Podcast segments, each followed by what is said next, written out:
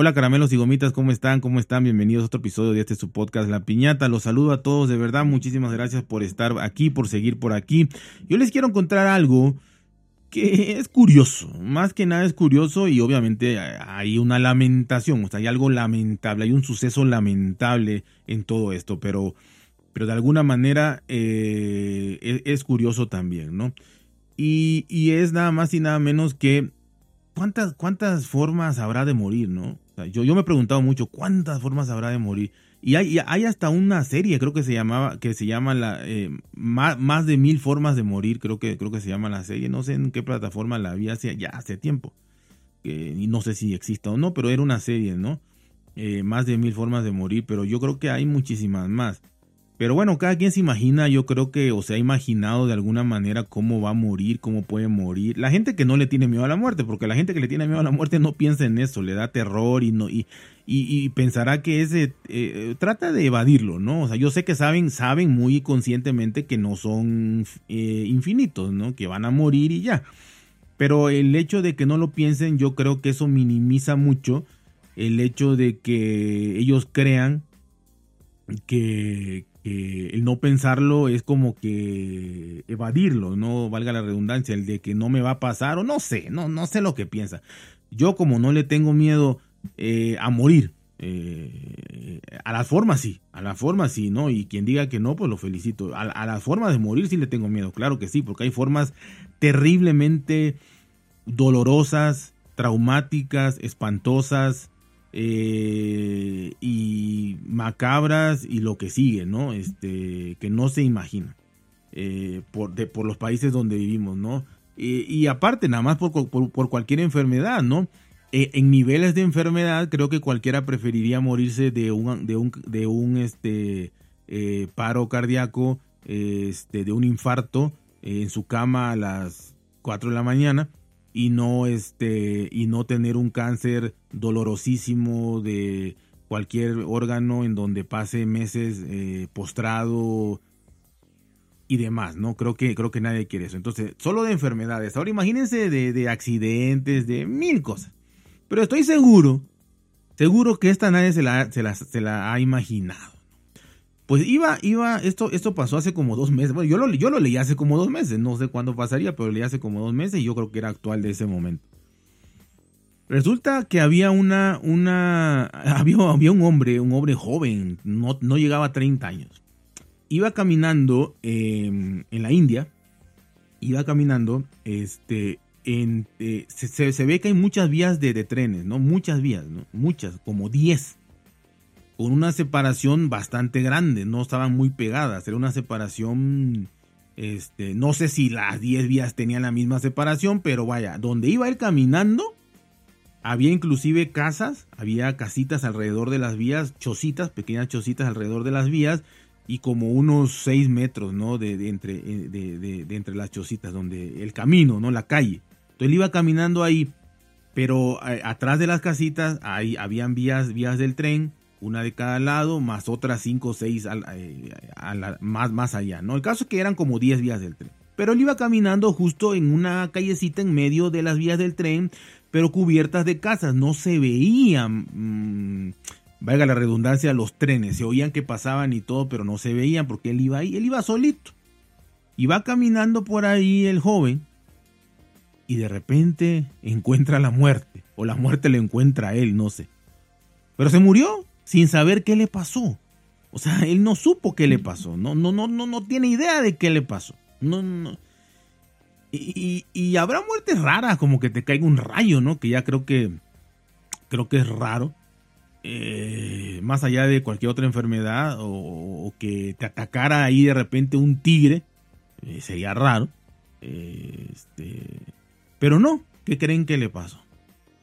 Pues le cayó una vaca le cayó una vaca del cielo, o sea, por decir de arriba, le cayó una vaca voladora eh, de arriba y lo mató, lo aplastó. Una vaca, por muy flaca y jodida que esté, pesará sus 400 kilos, sus 350, 400 kilos, por muy jodida. Ahora una vaca buena, pues 600, 700 kilos. Pero suponiendo que esta vaca era una vaca ahí que deambulaba en ese barrio muy, muy humilde, pongámosle una vaca jodida de 350 kilos lanzada a una velocidad, eh, los físicos lo sabrán, ¿no? Este, sumando la velocidad, más la parábola, más la fricción del viento, más la velocidad de caída por el no sé qué de no sé cuánto, pues esto es un impacto poderoso, ¿no? 350 kilos de masa más todas estas variables y la velocidad del viento y demás.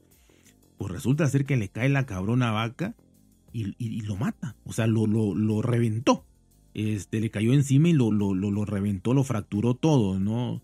Este, vaya, no era una masa morfa ahí, ¿no? O sea, estaba bien, pero todo quebrado y la cabeza partida y todo ahí. Lo mató instantáneamente y no supo ni cómo.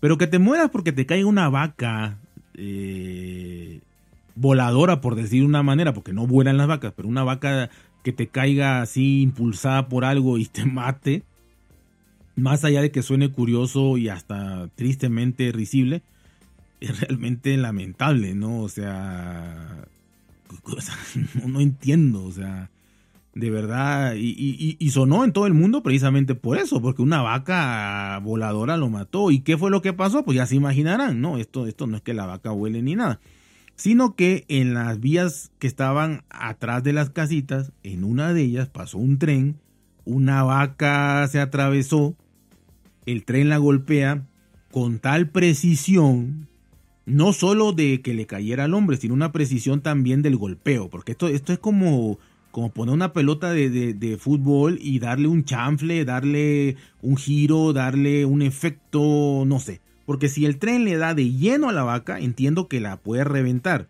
O si le da de lleno a la vaca, entiendo que la puede, le puede pasar encima o la puede nada más echar ahí a un lado, no. Pero le dio de tal forma, o sea, como el billar, ¿no? Le dio de tal roce, eh, no sé cómo le dio.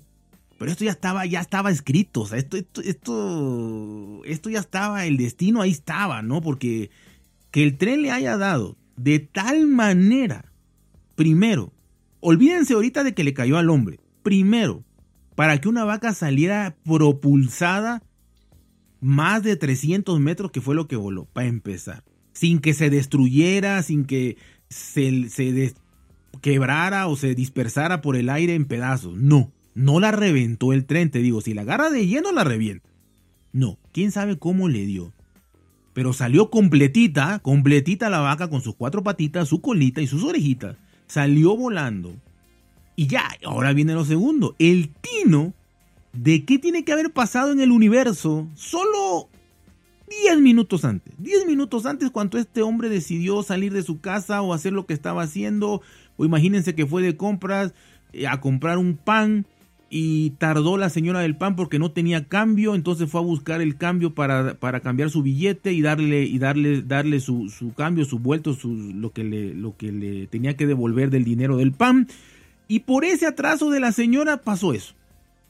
¿No? O sea, cualquier cosa que haya hecho, cualquier cosa, o sea, algo tan burdo como que quizá estaba haciendo pipí y dos gotas más que sacó, hizo que justamente estuviera en ese momento. O dos gotas menos que hubiera sacado no hubiera estado en ese momento. La vaca hubiera caído frente a él, ¿no? Pero no, todo confabuló el universo para que este hombre muriera con una vaca encima.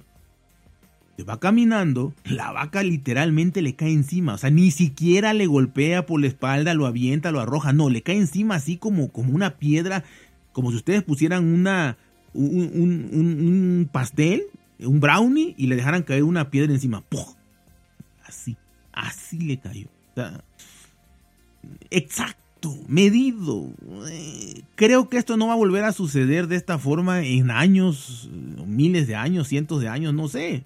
O quizá caerán cosas, animales voladores de esa magnitud cada rato, ¿no? Yo no lo sabía. Pero vaya, por demás se me hizo curioso, lamentable. Eh, no creo que sea agradable para nadie porque no deja de ser un accidente y los accidentes acuérdense que son sorpresivos.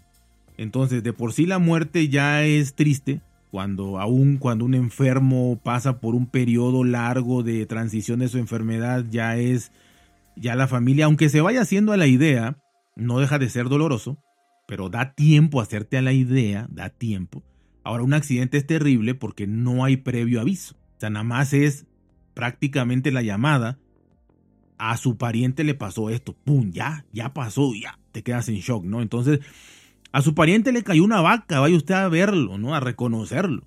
O sea, impresionante, ¿no? Me llamó mucho la atención y bueno, la verdad es que, este, pues nada más quería comentárselo, ¿no? Ya para qué le digo más, ustedes saquen ahí sus conclusiones de, no le tengan miedo a la muerte, traten de convivir con ella. En México, en México celebramos eh, el Día de Muertos y de verdad es una celebración donde no se le tiene miedo a la muerte. A las formas sí, pero a la muerte no. La muerte se festeja, la muerte se disfruta, la muerte se no deja de ser una puerta hacia algo mejor, peor o, o neutro, nada, ¿no? Pero, pero es mejor si aceptas lo que inevitablemente va a pasar. Porque si no vas a vivir aterrado por no morirte, aterrado pero es mejor vivir sabiendo que, eres finito, que te vas a morir y, nada más. Celebrar y recordar a tus seres queridos, pero pues este hombre murió aplastado por una vaca. Así que ya saben, cuídense, por bien, traten de ser felices y nos vemos hasta la próxima.